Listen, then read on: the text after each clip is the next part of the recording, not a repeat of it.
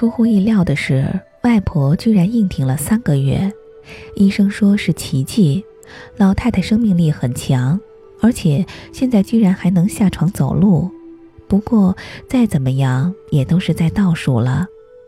我们已经有心理准备，尽管难过，但也只能平静地接受。这天我妈有事儿，我来陪大舅照顾外婆。外婆突然要我拿面镜子给她，我靠在床边把镜子摆好，然后拿了个苹果，边削边用调羹把果肉垒成泥状，方便喂它。他对着镜子细细地看着，捋了捋头发。愁云锁眉，哎，你说世界上有没有鬼呢？外婆问。你希望有就有。那你说鬼都长什么样啊？跟人一样呗。那是不是人什么时候死，鬼就跟死的时候一个样呢？应该都跟年轻时一样吧？哦，那就好。外婆又捋了捋头发，面色稍稍好了些。过生日吃猪脚是我家的传统。大舅十五岁生日那天，说好在家做炖猪脚吃。外婆麻利的在火上烤，把猪脚上的毛根烧掉，然后洗刷剁成块儿，大锅煮。我妈小时候比较胖，因为是家里的独女。哥哥宠，弟弟让，又是外公的掌上明珠，好吃好喝都让他第一个尝。我妈闻着香味儿，等着锅里的猪脚慢慢的熬。大舅、三舅和四舅都站在我妈身边一起等。这个时候，有个邻村的老太太快步走过来，急促的敲门。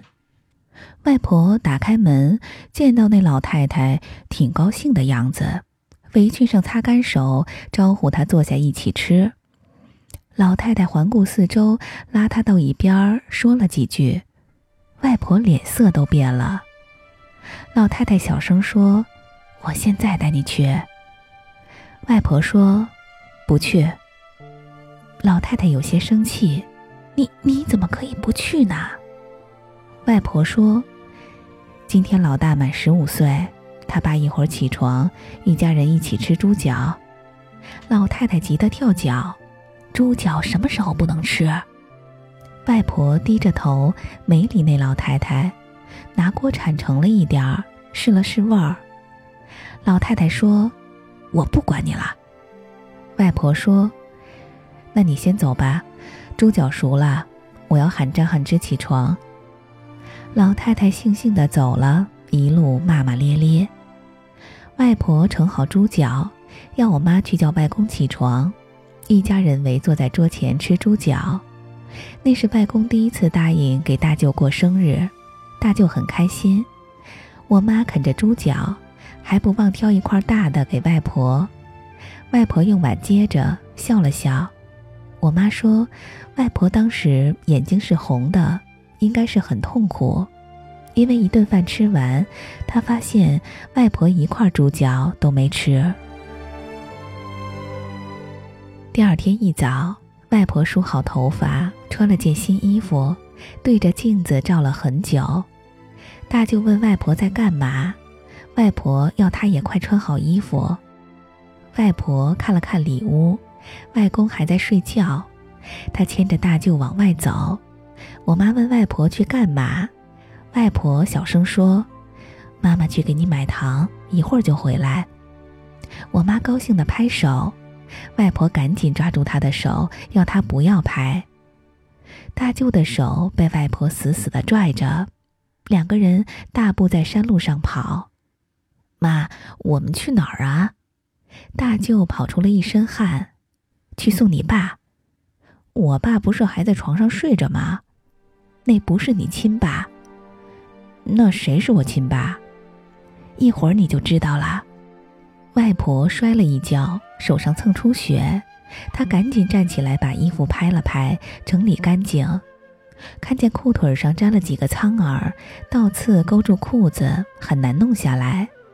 外婆死命地用手扯，手指尖儿立刻被扎出血。他在地上一抹，牵起大舅的手，继续跑。两个人跑了一小时，翻过两个山头，站在一个土坡上。不远处锣鼓喧天，是有人在出殡。外婆和大舅一直站在那里。大舅看着外婆，两眼无神地看着前方，一脸疑惑。棺材里那个，就是你亲爸。妈，那是个死人。你快喊爸爸再见，快！大舅撅着嘴不肯喊，外婆带着哭腔催他喊呀。我不喊，爸在睡觉，知道了会打我。他不会知道的。听妈话，喊！我不喊，喊呀！妈求你，妈给你买单车，给你买彩笔，去城里公园划船。爸爸再见！大点声，他听不见。爸爸再见！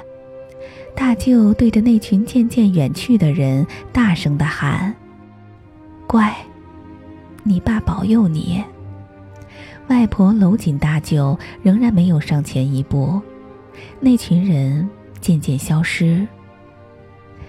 听说丁妙书到死都未娶，没有子嗣。外婆没见到他最后一面，但送了他。医生已经不同意化疗了，说再折腾两次就不行了，还不如安安静静的走。外婆在这一天提出，她要回老家。不想死在医院，这个问题并没有争论多久。医生交代过，老太太想做什么全答应。没多少天了，几个舅舅和舅妈一阵讨论，然后问我妈的意思。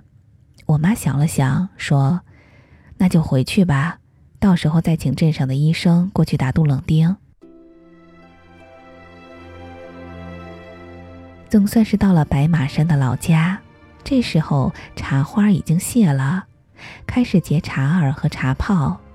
小时候，我们来外公外婆家，会一起约好上山上采茶吃。新鲜发芽的茶儿根本不用洗，直接塞嘴里，甜甜的，好吃。外婆躺在自己老屋的床上，看着挂在墙上的外公的遗像。你们几个过来。外婆微弱的喊了一声：“妈，怎么了？”大舅问他：“听好了，我死了以后不葬在老头坟边。”妈，这怎么行？老家风俗得葬一起呀。大舅很为难，所有人都议论纷纷。这几十年都过去了，死了就别计较了呀。他死之前。我跟他提过，他答应了，说随我。妈，你怎么就这么倔呀？反正我不跟他葬一起。外婆重复着这句话，外婆不说话了。我妈撞了撞大舅，示意他先答应，别跟外婆争。其实，对于我妈和舅舅们来说，晚年的外公是慈祥的。或许是觉得亏欠，他对外婆很好，吃到好吃的先留一点在边上，担心外婆吃不到。在我看来，他们就像很多相濡以沫的老夫妻，外公去哪儿都有外婆搀扶，让人羡慕。